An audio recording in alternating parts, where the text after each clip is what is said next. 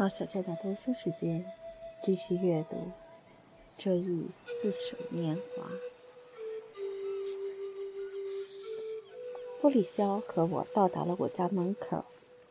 我从车上下来，把布里肖的地址告诉车夫。我从街沿望去，看见了尔贝蒂娜卧室的窗户。以往尔贝蒂娜不住在这幢屋子里的时候，这窗户。一到晚上，总是黑乎乎的。此刻室内的灯光被百叶窗的斜片切丝成一条条的，由上而下溢射出一道道金光。这是扇魔窗，我的眼睛看得十分清楚。它在我安宁的心扉勾勒出一幅清晰的图像。这图像近在咫尺。而且，待一会儿就要为我所有。可是，待在车子里的布里肖什么也看不见，即便看见了，也看不出什么名堂。教授跟晚餐前尔贝蒂娜散步回来时前来看我的朋友们一样，根本不知道有一个完全属于我的姑娘，在我隔壁房间等着我。车子开走了，我独自在街沿上滞留了片刻。我站在楼下，能一清二楚地看见这条条光亮。换一个人都会觉得完全子虚乌有。是我给了这光线完整无损、坚不可摧的特性。这，是因为我在其背后放置了全部的译文。那是一笔别人猜想不到的宝藏，金银财宝在那里，那里自然就射出了这一道道细横的光带。但是，这笔宝藏的交换条件是我不能享受自由，独自一人静思遐想。如果尔贝蒂娜不在楼上，或者……如果我只希望肉体享乐一下，我可以去向一些陌生女子提出要求，也许是去威尼斯，或者至少去夜巴黎的哪个角落，寻找着插入他们的生活。可是现在，对我来说，浅浅亲热的时刻来到的时候，我必须做的。不是远出旅行，甚至不是出门散步，而是回家。回家，不是为了独自一人，而是在外别人向你提供了思想食粮以后，回来至少逼着自己再从自身寻找一下思想食粮。情况恰恰相反，回家以后。反而不如在维尔迪兰家里感到单独安静了，因为我要受到一个人的接待，我将让位于他，把身心彻底的交给他。于是，我再也没有一时一刻的闲暇来想我自己，甚至连他也不用费心去想，因为他就在我的身边。我在楼外。抬起头来，朝我待一会儿就要置身其间的房间窗户，最后又瞧了一眼。我似乎看到，是我自己铸就了坚不可摧的金色栏杆，要划出一块永久性的地狱。现在，这金光闪闪的栅栏就要关闭，即将把我自己圈在里面。而贝蒂娜从未对我说起过，她猜疑我对她抱有嫉妒之心，对她做什么事情都缺乏信任。关于嫉妒问题，我们仅仅交换过一次意见，真的，那都已经是很久以前的事儿了。但那次交谈似乎证明情况恰恰相反，我记忆犹新。有一个夜晚，皓月当空。我们刚结识不久。最初有一次，我用车送他回家。其实，我宁可不送他，而是离开他，再去追逐别的女子。我对他说：“您知道，我之所以介意送您回家，这并不是出于嫉妒。如果您有什么事情要办，我可以悄悄地离开。”他回答我说：“哦，我知道您没有嫉妒心，您对此毫不在乎。可是我没有别的事情要办，我只要跟您在一起。”另有一次。那是在拉斯普利安，德夏里斯先生偷偷地朝莫雷尔瞥了一眼，然后公开向尔贝蒂娜大献殷勤。我对他说：“怎么样？他盯得您非常紧吧？”接着我又半带讥讽地说：“我可是受尽了嫉妒的折磨。”听了这话，而贝蒂娜用属于她出身的阶层，或属于她经常接触的低级阶层的粗俗语言说。您真会打哈哈！我知道您不是一个爱嫉妒的人，一则您对我说了，再则这也看得出。行了吧？自此以后，他从来没有对我说过，他已改变看法了。但是关于这个问题，他内心一定已经产生许多新的想法。他虽然对我隐瞒着，但是一遇机会。他就可能言不由衷地流露出来。那天晚上，我一回家就到他的房间找他，把他带到我的房间里，对他说：“我说是有些尴尬，自己也不明白为什么。我清楚地告诉过阿尔贝蒂娜，我要到上流社会去。我对他说，我不知道上哪一家，也许是德维尔巴利西斯夫人家。”也许是德盖尔蒙特夫人家，也许是德康普梅尔夫人家，但我偏偏没有提到威尔迪兰的名字。你猜猜我去了谁家？去了威尔迪兰夫妇家。我这句话尚未说完，而贝蒂娜脸已变色，怒不可遏地爆出一句：“我早料到了。”我并不知道我去乌尔迪兰家会惹您不高兴。他确实没对我说这事儿，惹得他不高兴了。但他的生气是显而易见的。我也确实没有想到这事会惹他不高兴。然而，看一看他的雷霆大发，看一看那些用某种双重眼光回顾一下就知道是固态复萌的事情，我觉得我从来就不可能还指望会有别的结果。我不高兴。你以为这事儿跟我有什么相干？这对我反正还不一样。他们大概不会请范德伊小姐吧？听了这话，我失去了自知。那天您遇见了他，您可没告诉我。我对他这么说，是想向他表明，我可比他想象的更了解情况。可他还以为我指责他遇见了，却没有告诉我，说的是格尔迪兰夫人。而不是范德伊小姐？难道我见了她吗？他若有所思地问道，那神色极像是在问自己，在搜寻记忆，回忆往事，可又像是在问我，仿佛我告诉他什么似的。其实，他也许是为了引诱我把知道的事情说出来，也许同时为了拖延时间，然后。再对这个困难的问题做出回答，但是对范德伊小姐的事儿，我倒并没有怎么担心，而只是有一种恐惧感。以前就有恐惧感掠过我的心头，现在这种感觉越来越强烈地占据了我。不过，我想，威尔蒂兰夫人纯粹是出于虚荣心，才扬称范德伊小姐和她的女友来参加晚会的。我这么一想，回家的时候心绪也就宁静了。只有阿尔菲蒂娜对我说：“范德伊小姐不会没去吧？”这句话证明我起初的怀疑是不错的。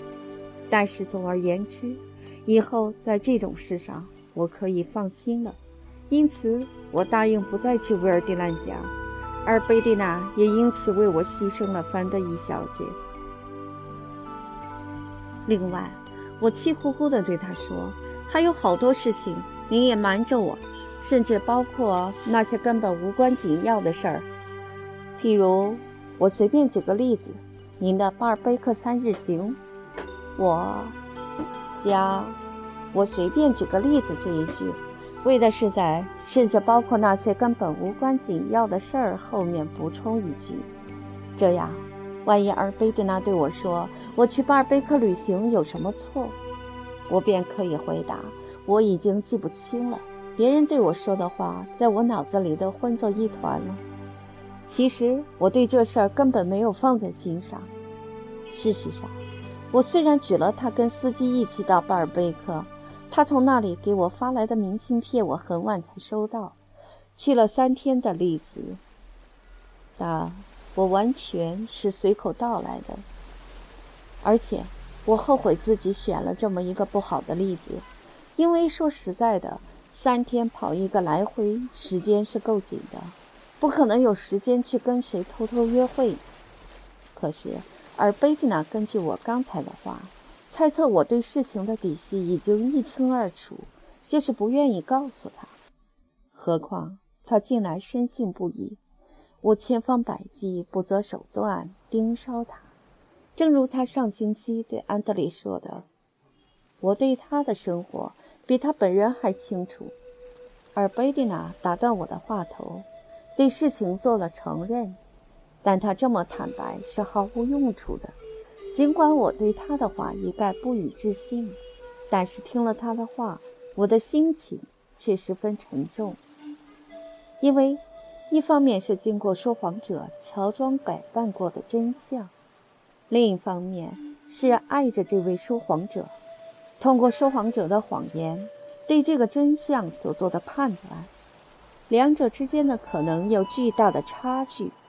我几乎还未说完，您的巴尔贝克三日行，我是随便举个例子这句话，而贝蒂娜便打断了我，顺理成章似的对我宣称。您是说我没有去成巴尔贝克？当然没有。而且我总是很纳闷儿，你为什么要那么相信这件事情？其实说来对谁也没有害处。司机要用三天时间办他的私事，他不敢对您直说，出于对他的好意。我就是这样的人，而且这种事情总是该我碰上，我就瞎编了所谓的巴尔贝克之行。他只不过把我带到。奥特伊圣母升天街，我女友家。我在朋友家住了三天，无聊极了。您想，这事儿又有什么严重的？又有什么可大惊小怪的？当我发现您因为晚了一个星期才收到明信片而笑起来的时候，我猜想您一定什么都知道了。我承认这事儿很可笑，真不该有什么明信片。可这不能怪我，我事先买了这些明信片，在司机把我送到奥特伊以前已经交给了司机，不想这个笨蛋放在口袋里忘得一干二净，而没有按我的吩咐装进信封，寄给他一个在巴尔贝克附近的朋友，由他再转寄给您。我一直以为这些明信片早已寄出了，这个傻瓜过了五天才想起这件事儿。可是他没有告诉我，却把他们寄到巴尔贝克去了。当他把这件事告诉我的时候，我真想砸破他的脑袋！嘿，给我滚！这个蠢驴，我自己整整关了三天，让他笃笃定定去办自己家庭杂事儿，换取的报答却是叫您白白的担心了一场。我怕被人看见，躲在奥特伊都不敢出门。我只出去过一次。还不得不乔装成男人，这无非是为了逗逗乐。可是运气偏偏跟我作对，别人没遇见，第一个就撞见了您的犹太朋友布洛克。不过我不相信，会是他告诉您我没有去巴尔贝克，因为看上去他似乎没有认出我来。我不知说什么好，我不愿意显露出十分惊诧。被如实的谎言所压倒的样子，我产生一种厌恶感，但我并不希望赶走尔贝蒂娜。我只是在厌恶感上更添了一层极度想哭的欲望。我之所以想哭，其原因不在于谎言本身，也不是因为我曾经如此信以为真的东西，现在全化为泡影，以至于我觉得是身处于一座夷为平地、光秃秃无一建筑、仅有堆堆废墟的城市。我之所以想哭，原因在于内心忧伤。我想，而贝蒂娜宁可在奥特伊他女友家里极度无聊，空待三天，却一次也没有希望，生或想到要悄悄到我这里来过上一天，或者寄一封气压几件，请我到奥特伊去见他。但我没有时间扎在这些想法里。我微微一笑，那种神色就像一个心中有数却秘而不宣的人。我只举了一个例子，其实这类事情是举不胜举的。这不，今晚去威尔迪兰家，我就发现你对我说的关于范德伊小姐的话。而贝蒂娜目不转睛地凝视着我，试图从我的目光里能看出来我究竟知道些什么。我知道的，和我将要告诉而贝蒂娜的是范德伊小姐其人。我了解她是怎样一个人。但那不是在维尔迪兰家，而是以前在蒙舒凡。由于我从未向尔贝蒂娜正式谈起过他，我可以装作是今晚才了解到的。我几近充满了喜悦，可是在此之前，在小有轨电车上，我经历了内心这般的痛苦，因为这蒙舒凡的往事只有我一人知道，这回忆。属我一人所有。我虽然把这件往事的日期往后做了推移，但对尔贝蒂娜来说，这件事儿依然是一个无以抵赖的铁证，对她依然是一个沉重的打击。这一次，我至少不用装作知道，引诱尔贝蒂娜坦白出来。我自己了解这件事儿。这件事是我曾经透过蒙舒湾亮着的窗户亲眼目睹的，而贝蒂娜对我说，他跟凡德以及其女友的关系是非常纯洁的。他这么说无济于事。我向他发誓，发誓说的是真话。我对这两个女子的品行是了解的。他何以向我证明？他既然跟她们朝夕相处，亲密无间，称她们为我的姐妹。他怎么没有接受他们的建议？而既然他没有接受他们的建议，他们怎么仍然跟他保持亲密关系，而没有跟他一刀两断？不过，我未及说出真相，跟巴尔贝克之行一样，而贝蒂娜以为我对事情真相已一清二楚。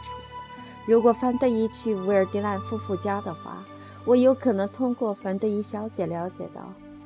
我也有可能直接通过维尔迪兰夫人，因为维尔迪兰夫人有可能向范德伊小姐谈起过尔菲蒂娜，她没让我说话，自己就先做了承认。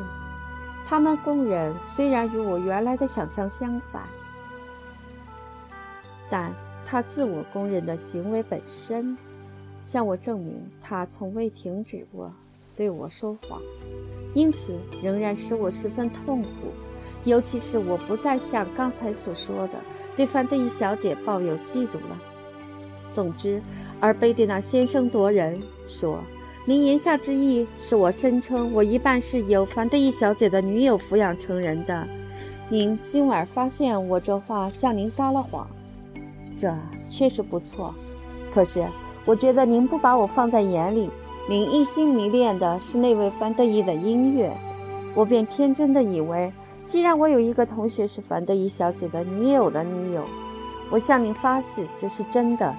如果我编造说，我跟这些姑娘都很熟悉，这样我就比较能够引起您的兴趣。我感到您讨厌我，把我看成是个蠢妇。我想。我如果对您说，我跟这些人有过交往，我可以向您提供与凡德伊作品有关的一切细节，我可以在您眼里提高一下自己的形象，可以借机接近您。谁想到，非要等到这倒霉的威尔蒂娜晚会，您才了解真相，而且别人还可能歪曲了事实真相。我敢打赌，范德伊小姐的女友肯定对您说，她根本不认识我。可是，他在我同学家至少见过我两次。不过，这事儿也很自然，在这些名成名的人看来，我还够不上格，所以他们宁可说从未见过我这个人。可怜的阿尔贝蒂娜，他以为如果对我说他与范德耶小姐的女友曾经有过十分密切的关系，以此便能延迟他被遗弃的时间，变得更加接近我，他的这个想法达到了真理。只是，他未达到真理，不是走了一条他想走的路，而是另外一条道路。这种情况时有发生。那天晚上在小有轨电车上，他表现出对音乐十分懂行，而且精通的程度超出了我的想象。尽管如此，这仍然阻止不了我要跟他一刀两断。但是。为了表现他的音乐理解力，他说了一句话，就是这句话不仅使断绝关系成为不可能，而且还引起其他许多事情。他犯了一个解释性的错误，不是错在这句话应该产生的效果上，而是错在他借此应该制造这一效果的原因上。这一原因是我了解到的，不是他的音乐素养，而是他的不良关系。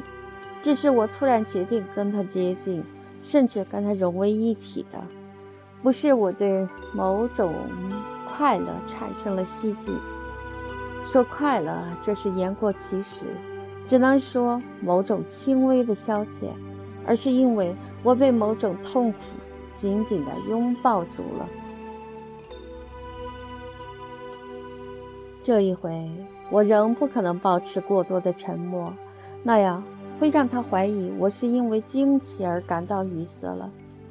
我听他把自己看得那么寒酸，在威尔蒂兰圈子里被人那么瞧不起，我于心不忍，温柔地对他说：“可是，我亲爱的，这事儿我不是没有想到过。我非常乐意给您几百法郎，您喜欢去哪儿都行。您可以做一个漂亮的夫人，还可以邀请威尔蒂兰夫妇。”吃一顿美味的晚餐。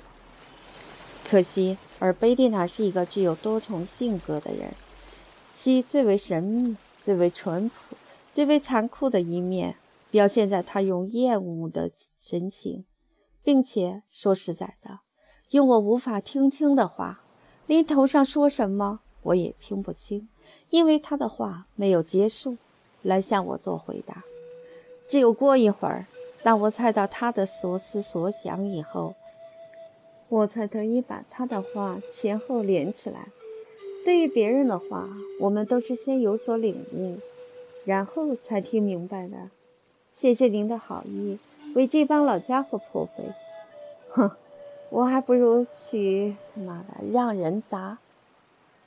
顷刻间，他满脸涨得通红，神色沮丧，用手捂住嘴巴。仿佛这样就能把他说到一半我还没有听懂的话收回去似的。您说什么，二贝蒂娜？不，没什么，我都快睡着了。不，一点儿也没有睡着，您非常清醒。我想着请威尔蒂兰吃饭的事儿，您心真好。不不，我是说您刚才说什么来着？他百般地向我解释，可是这些解释不仅跟那些闪烁其词、模棱两可的话是充满矛盾的，而且跟那语色本身以及伴随着语色顿然出现的脸红也是不相一致的。得了，我亲爱的，您刚才想说的不是这意思吧？要不然怎么会停顿不说了呢？因为我觉得我的要求是不慎重的。什么要求？请一顿晚饭，不不，这无所谓。我们之间不存在慎重不慎重的问题。不，恰恰相反，这个问题是存在的。我们不应该对我们所爱的人提得寸进尺的要求。总之，我向您发誓，我说的就是这件事。但我的理智对他的解释又不能满足，因此我仍紧追不舍地问：“不管怎么说，您至少应该有勇气把您刚才那句话说完吧？您刚才只说到杂……哦，别查我了。为什么？因为这话粗俗的可怕。我当着您的面儿说出这话，真是羞死人了。”我不知道自己在胡思乱想些什么，这些话我不知道究竟是什么意思。这一天在街上偶然听见一些非常下流的人说的，我也不知道怎么的，莫名其妙顺口说出来了。这跟我跟谁都没有关系，我的脑子太糊涂了。我也感到不能再从他嘴里掏出什么话来，他向我撒了谎。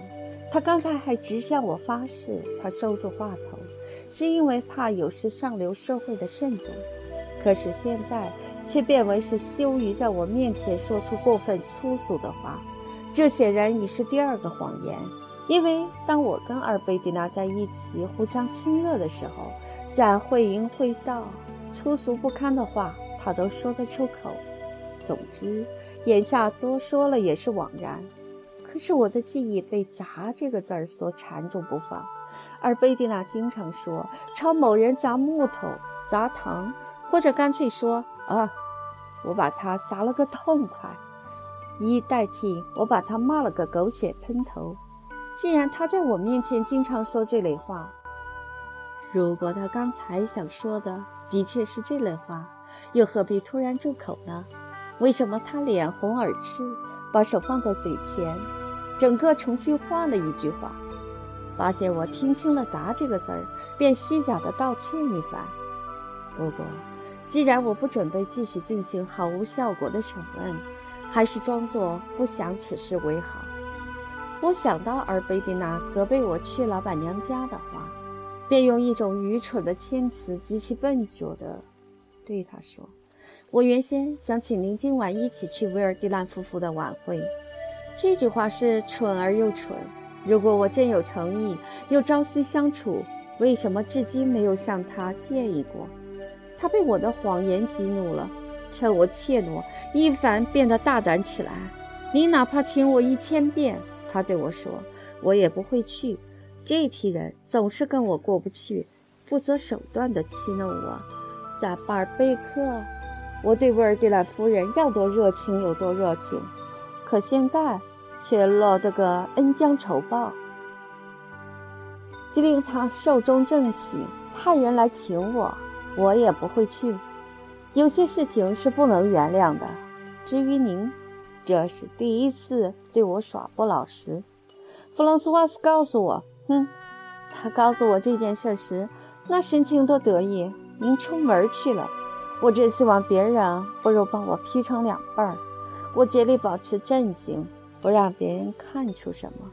可是我生平从未受过这等侮辱。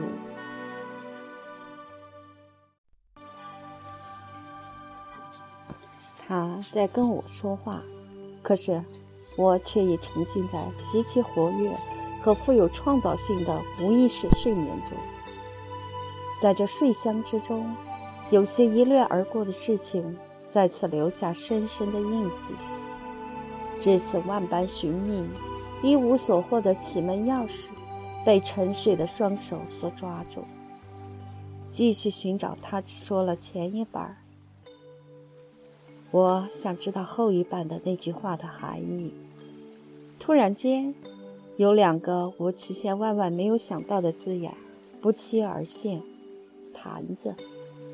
我不能说这个字眼是突如其来的。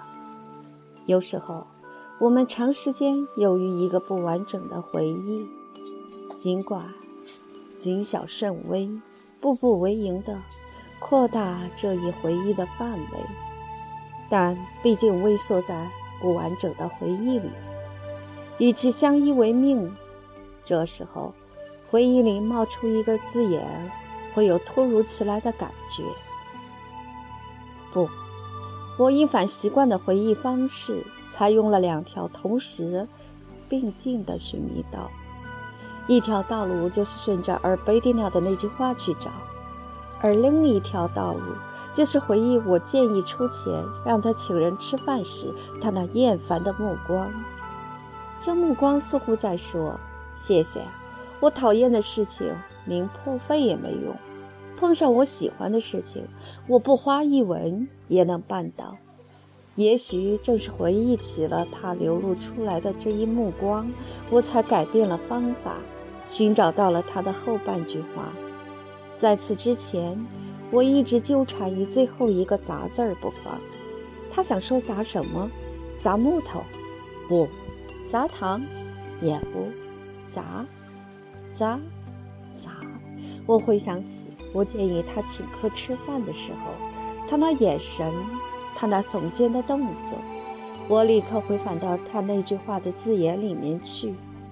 于是我发现，他没有说砸，而是说让人砸。无耻！原来他的所好就是这个，无耻之极。再低等的妓女，即便同意干这种事儿或想干这种事儿，也不会对乐意干这种事的男人说出这等不堪入耳的话。他说出这话会受人糟践和鄙视。一个女的只有对另一个女的，并且爱另一个女的，才会说出这话，对自己先前委身于一个男人表现歉意。看来，而贝蒂娜说她已快睡着了，这话一点儿不假。他心不在焉，听凭感情驱使，忘了跟我在一起。他耸耸肩，开始说话。还以为是在跟哪个女人，也许是在跟哪一个簪花少女在说话。他突然头脑清醒，回到现实，于是满脸羞红，急忙将险些说出口的话收了回去。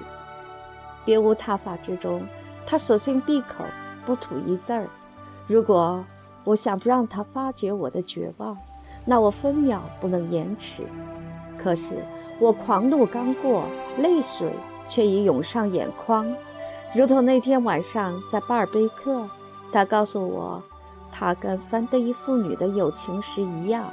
我现在必须替自己的忧伤立即编造一个原因，这原因必须可信，并能深深打动阿尔贝蒂娜，这样我就可以给自己几天喘息，找时间。因此，当他对我说，他从未受过我出门这事给他带来的这般侮辱，他宁死不要听到弗朗索瓦斯说起这事儿时，我被他可笑的敏感性激怒了，想对他说：“我出门一事哪里值得大惊小怪？这事儿与他毫无损害。”同时，这功夫，我对他杂志后面想说的话，通过无意识的寻觅。获得了结果，我们突然发现，这时我再也无法彻底掩盖自己的绝望心情。于是，我将自我辩护改为自我控告。我的小儿贝蒂娜，我带着初涌而至的眼泪所造成的温柔口吻对他说：“我可以对您说，您错了。我做的事情是无关紧要的，但我这样说便是对您说谎。”还是您说的对，您明白了事情原委。我可怜的小乖乖，放在半年、三个月以前，我对您充满了友情。那时候，我绝对不会做这种事儿。这虽然是件区区小事，但是关系重大。我的心里已发现了巨大的变化。这件事就是一个迹象。我原希望向您演示这一变化，既然您已经猜出了，那我不得不对您说，我的小儿贝蒂娜。我温柔而又忧愁地对他说：“您瞧，您在这里的生活是无聊的，我们还是分手的好。鉴于最美满的分手是最迅速的分手，我请求您，为了减轻我将要产生的忧伤，今晚就跟我告别。”明早趁我熟睡就离开，不要让我再看见您。他显得十分惊异，对我的话难以置信。不过他立刻愁眉苦脸地说：“怎么，明天，您真愿意？我把两人分手作为已经发生了的事情来谈，心中充满了痛苦。但尽管如此，也许部分的也由于这痛苦本身，我开始就尔贝蒂娜离开住所后需要办的事情，向她做了最仔细的建议，千叮嘱万吩咐。我很快便进入到一些细枝末节的问题上，请您行行好。我无限惆怅地说：“把在您姨母那儿的贝克特的书寄还给我，这事一点儿也不着急。过三天、一星期，由您看着办。不过请别忘记，免得我遣人来催取，这样我会很不好受。我们一度十分幸福。”现在我们感到，我们将要十分难受。别说我们感到将要十分难受，而贝蒂娜打断我的话说：“不要说我们，只有您自己这么觉得。对，反正您或者我出于这个原因或者那个原因，您爱怎么说就怎么说。可是现在都什么时候了？应该去睡了。我们决定了，我听从您的。”因为我不想叫您难受。就算如此，是我决定的。可是对我来说，这同样是很痛苦的。我没有说这会长久痛苦下去。您知道我的头脑缺少了长久记忆的功能。但是您走后的头几天，我肯定十分烦恼。所以我觉得不要用写信来重温旧梦，应该断得干脆。对。您说的在理，他神色悲伤，加之夜深了，脸部表情疲顿而又慵困。与其说伸出手来一个接一个的砍断手指，不如干脆直接伸出头来。我的天哪！一想到我待会儿要让您去睡觉，我就害怕，我简直是疯了。好在这是最后一晚，您一辈子睡一觉有的是时间。我对他说：“我们总应该互相道一声晚安。”我千方百计拖延时间，让他再晚一些跟我道别。您要愿意，我叫布洛克把他表妹艾斯蒂尔送到您将来住的地方去，陪您散散心。他会替我办这事儿的。我不明白你为什么要说这话。我说此话是为了设法引而贝蒂娜自己招供出来。我只要一个人，就是您。”而贝蒂娜对我说。听了他的话，我的心里充满了温馨，但是旋即他又使我陷入了痛苦。他说：“我记得十分清楚，我把我的相片给了这埃斯蒂尔，一方面是他缠着我要，另一方面我当时想给了他，他一定会很高兴。可是要说跟他发生过什么友情，或者说我想见他。”那从来没有这回事，而贝蒂娜的性格十分轻浮易变，随口又补充道：“如果他想见我，我也不反对。他人很好，不过我一点儿也不坚持一定要见他。无怪乎我曾经告诉尔贝蒂娜，布洛克把埃斯蒂尔的照片寄给了我。我告诉他此事的时候，其实我还未收到照片。”而贝蒂娜居然理解为布洛克把他给埃尔斯戴尔的一张照片给了我看。我做过最坏的设想，但我无论如何未曾想到，而贝蒂娜跟埃斯戴尔之间竟会有这等亲密的关系。我跟他说起相片一事，他无言以对。现在他以为我对事情已了如指掌，这完全是错觉，觉得还是主动承认为上策。我忍耐不住说：“而贝蒂娜，我还有一件事要恳求你，永远也不要想办法见我。如果万一过一年、两年或者三年，这种事儿可能发生，我们在同一个城市不期相遇，请您避开我。”我见他对我的恳求未做肯定的答应，又说：“我的尔贝蒂娜，请您别那样。”今生今世，永远别再见我，这会给我造成太多的痛苦。我对您是怀有真诚友情的，这您知道。我知道那天我告诉您，我想再见一面我们在巴尔贝克谈到过的那个女友。您以为事情已经安排妥当了？不，我向你保证，我对这事儿是绝对无所谓的。您肯定深信不疑。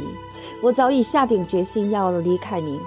我的默默温情只是演戏而已。哪里？您是疯了！我根本没有这么想。他忧伤地说：“您这就对了，不应该这么想。我是真心爱您的，也许不是爱情，是很深、极深的友爱，深的远远超出您的想象。这我相信，但您却胡思乱想，以为我我不爱你，离开您，我非常痛苦。我呢，更比您痛苦一千倍。”而贝蒂娜回答我说：“已经有了一会儿，我感到我再也无法克制，泪水涌上了眼窝。这眼泪不是来自于我从前对吉尔贝特说，我们还是不见为好，生活把我们分开了时那种忧伤，这是完全不同类型的泪水。诚然，我给吉尔贝特的信中写这话，我是在想，我不再爱他。”而去爱另外一个女子，这是一种过度的爱情，但这过度的爱情是为了减少把爱情过度的花在一个人身上。有两个人的时候，命中注定有相当数量的爱情可在其间进行调剂。这一方爱情拿得太多了，就应该抽出一些来给另一方，而爱情到了这一方，比如到了吉尔贝特这一方。我同样注定是要将爱情抽出来，与他分道扬镳的。但是现在的情况截然不同，其原因多种多样，而首要的原因由此又产生其他原因，是因为我缺乏意志。在贡布雷时，我外祖母和我母亲就已经为我担心过。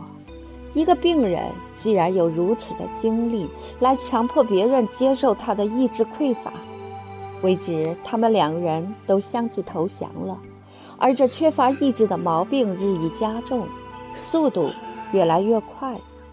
当我感到我的存在使吉尔贝特感到疲倦，这时候我还有相当的力量拒绝见他。当我在尔贝蒂娜这里发现同一个事实时，我已精疲力竭，我只想到要强行挽留他。我对吉尔贝特说：“我跟他一刀两断。”我内心确实不再想见他。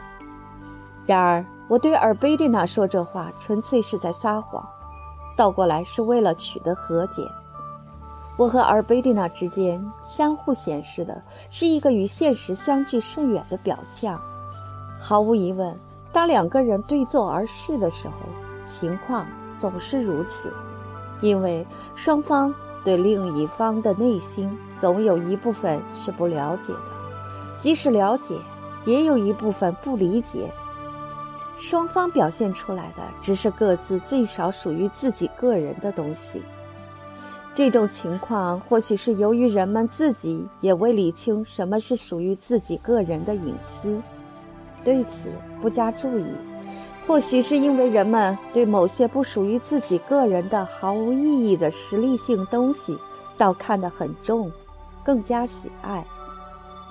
另一方面，有些人们喜欢的东西，人们却没有，但为了不受别人轻视，人们没有，却装出样子，对那东西似乎不屑一顾，甚至厌恶至极。可是，在爱情中，这种误会发展到了登峰造极的程度。除了海蒂天真，我们通常都是尽力使自己的外表不是去忠实的反映我们的思想，而是使其成为我们的思想认为最适宜于使我们获得自己希望获得的。刚才有点小小的中断。自此，把上一句再重新念一遍吧。除了孩提的天真，我们通常都是尽力使自己的外表不是去忠实的反映我们的思想，而是使其成为我们的思想认为最适宜于使我们获得自己希望获得的东西的样子。自我回家以后，在我看来最合适的外表，便是能够使尔贝蒂娜保持不变，跟以往一样顺从。别在气头上要求我给他更多的自由的样子。我希望有朝一日能给他更多的自由，但现在我怕他会心血来潮，要求独立，这会使我嫉妒心大发。过了一定的年龄，出于自尊心和见识，越是我们向往的东西，我们越是看上去毫不在乎。但在爱情上，稍有见识，也许这并不是真正的明智。我们很快就会强迫自己接受这种双重特性。我还提是梦幻中最温柔的爱情，甚至爱情的本质，不外乎是面对我心爱的女子，倾诉我的温情，对他的善良表示感激，希望两人白头偕老。然而。我的亲身经历，以及我亲朋好友的经历，使我再清楚不过地认识到，这类感情的表白是毫无感染作用的。类似德夏吕斯先生那样的人，扭捏作态，简直像个老太婆了。可是，他老是把自己想象成一个漂亮的小伙子，久而久之。以为自己真的变成了一个英俊青年，其实他那矫揉造作的阳刚气派，恰恰日益露出滑稽可笑的女人态来。夏律斯的这种情况属于这种规律，但这种规律的覆盖的范围完全超出夏律斯类型的人。它的分布性之广，即令是爱情，也未必能完全取尽用竭。我们自己的身体，我们视而不见，别人却看得真切。我们紧跟我们的思想，因为这是处在我们眼前的物体，但别人却无法看见。有时候，作家在作品中使思想有形可见，由此，当作家的崇拜者们的思想偶尔为作者所征引时，他们每每大失所望，因为他们从作家的脸上发现内心之美，反映出来后，竟有如此缺憾。一旦我们发现了这一点，我们就不再听之任之。今天下午，我忍不住没有告诉阿尔贝蒂娜，她没有留在特洛卡德罗，我是多么感激不尽。今天晚上。因为我害怕他离我而去，我却假装希望主动跟他分手。我这样作假，是因为有了前几次爱情的教训，不让此次爱情重蹈覆辙。但我们过一会儿将会看到，我并非仅仅听从了这些教训。我害怕尔贝蒂娜对我说：“我希望一个人出去一下，需要离开两天。”我不知道他会向我提出哪一类自由的要求。我不打算给他的要求下定义，但他使我恐惧。这种恐惧在维尔蒂兰晚会上曾有一刻掠过我的心头，但是现在已烟消云散了。另外，回想起尔贝蒂娜不断对我说她待在家里如何如何，希望幸福。这话与我的恐惧也格格不入，而贝蒂娜想要离开我的内心意图表现得十分隐晦，仅仅流露出一丝忧愁的目光，一阵烦躁的神色，一些前言不搭后语的话。但是，如果我们再仔细推敲一下的话，我们只能将隐藏在他心底的东西解释为一种感情。我们甚至没有必要进行推敲，因为明白对这种表示强烈情感的语言，这些话普通百姓也能听懂。把它解释为虚荣、记仇和嫉妒，这些感情虽然不是直言表达出来的，但对话者若有直觉功能，即如笛卡尔称为良知的世上最为普遍的东西的话，便一眼即可识破。而贝蒂娜的内心感情有可能导致他制定计划，离开我另建生活。而贝蒂娜要离开我的意图，在他的谈吐中表述的毫无逻辑。同样，我今晚对这意图的预感，在我心里始终是十分模糊的。我继续生活在这样的假设中，既承认尔贝蒂娜对我所说的一切都是真实的。但是也有可能，在这段时间内有一个完全相反的，我并不愿意去想的假设在紧紧盯着我，这完全是有可能的。不然，我告诉尔贝蒂娜，我去了维尔迪兰家，根本不会为此感到难堪。不然，他的发怒为什么只引起一阵小小的惊奇？因此，在我内心也许活动着一个想法。有一个与我理智中的尔贝蒂娜，与他自己的描绘完全相左的尔贝蒂娜存在于我内心，但这不是一个完全杜撰的尔贝蒂娜，因为它如同一面前之镜，反映着他内心产生的某些情绪，譬如我去维尔迪兰家后他的恶劣情绪。此外，长久以来我忧心忡忡。帕尔贝蒂娜说：“我爱他。”所有这些正与另外一个假设相吻合。这个假设说明了许多事情，而且还有一点：如果我采用第一种假设，第二种假设就变得更有可能，因为我听任自己对尔贝蒂娜吐露温情，但从他那里得到的却只是一场愤怒。但他觉得这一愤怒。出于另一个原因，我必须说，我觉得最为严重，使我印象最深，事先表明他将会驳回我的指控的迹象，是他对我说过：“我估计他们今晚会请凡德伊小姐。”我竭力残酷地回答道：“您没有对我说起过您遇见过威尔蒂兰夫人。”每当我发现阿尔贝蒂娜不客气，我不是对她说我很伤心，而是反而变得凶狠起来。根据这一点，根据与我感觉背道而驰、永恒不变的反驳体系来进行分析，我可以断定，那天晚上我之所以对她说要离开她，是由于，甚至在我意识到这一点以前，我害怕他希望得到自由。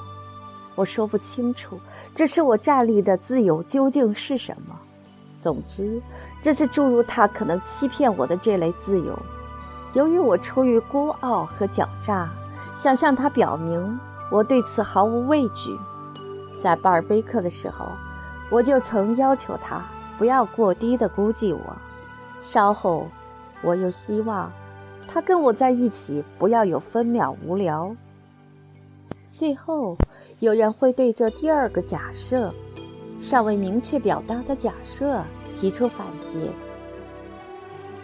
说而贝蒂娜对我说的话，恰恰意味着她喜欢的生活，就是在我家里的这种生活：休憩、读书、喜欢清闲、厌恶萨福式的爱情等等。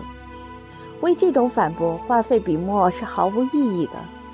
如果阿尔贝蒂娜对我，跟我对他一样，以我对他所说的话为基准，来判断我的所思所想，那他得到的东西恰恰与事实相反。因为我向来只有在再也不能缺少他的情况下，才向他表示希望离开他。反之，在巴尔贝克。我曾两度向他坦白，我爱着另一个女子，一次是爱上安德烈，另一次是爱上一个神秘的女子。然而，两次坦白都是发生在嫉妒心使我回心转意，反过来爱尔贝蒂娜的时候。因此，我的言表丝毫不能反映我的感情。如果读者对此只有相当淡薄的印象，那是因为我作为叙述者，在向读者表述我的感情，在不断重复我的言语的同时，也向读者交代了我的感情本身。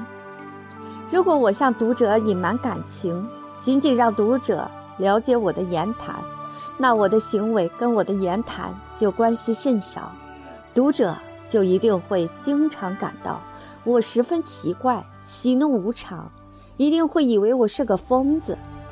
然而，这种推理方式并不比我所采用的方式有更多的错误。因为促使我行动的意向与我言谈中所描绘的意向是截然相反的，但在那时候，前一种意向还是非常模糊的。我对我行为所遵循的本性知之甚少，如今我对这一本性的主观事实认识得十分清楚。至于它的客观事实，即对这一本性的直觉是否比我的理性推断。更能准确地抓住尔贝蒂娜的真正意图。我信赖于这种本性是否有理，或者相反，这种本性是不是虽然抓住了他的意图，却没有改变他的意图？这些是我难以断言的。我在维尔迪兰家感到尔贝蒂娜会离开我，而隐约产生的恐惧，起初已经烟消云散。我回到家里的时候，心里的感觉不是见到了一名囚徒，而是自己成了一名囚徒。但是，当我告诉尔贝蒂娜我去了维尔蒂兰家，看见他的脸上增添了一层神秘莫测的晕色，这晕色也不是第一次掠过他的脸颊了。此时消除了的恐惧，重新更加有力地攫入了我。我十分清楚，是他那些感情思想的肉体凝聚。他表现不满，是经过深思熟虑的，只是把真正的思想藏在心底，缄口不言而已。这韵色就是他内心想法的综合表现。他虽然明晰可见，却无法做理性说明。我们从心上人脸上采撷到蛛丝马迹，但不明白心上人内心所发生的事情。为此，我们试图对这综合表现进行分析，把它重新分解为理性成分。而贝蒂娜的思想对我来说就是一个未知数。为此，我给她列了一个近似方程。我知道他在怀疑我，他肯定设法证实他的怀疑。为了避我耳目，他的一切工作都在暗地进行。但是，如果阿尔贝蒂娜从不向我吐露，却真是带着这样的想法生活着，那她对现在的生活为什么还不厌恶，还苟且偷生着，不趁早一走了之呢？因为在现在的生活中，一方面他光有一丝欲望，也被认为有罪，始终受我的猜疑和盯梢，我的嫉妒不消除。他就根本无法满足他的癖好。另一方面，即使他的抑郁和行为都平白无故、无可指责，他最近得到的仍是失望和泄气的权利。因为自从巴尔贝克以后，尽管他一直尽力避免跟安德烈单独接触，今日又拒绝去维尔蒂兰家，留在特洛卡德罗，可是他却发现。他仍丝毫不能取得我的信任。另一点，说不出他的举止仪表有什么地方可受指责的。在巴尔贝克的时候，每当有人谈到作风不好的姑娘，他总是哈哈大笑，还扭扭身子，模仿那些姑娘的动作。我猜测得出，对他的女友们来说，这些动作意味着什么。为此，我心里备受折磨。但是，自从他了解到我对这个问题的看法以后，凡有人稍稍提及这类事情，他便退出了谈话，不仅话语停断，而且脸部表情也终止了。他这样做，也许是因为别人对某某姑娘说长道短，他不愿中性；也许完全出于别的缘故。总之，当时最为惊人的是，稍有触及这类话题。他那表情如。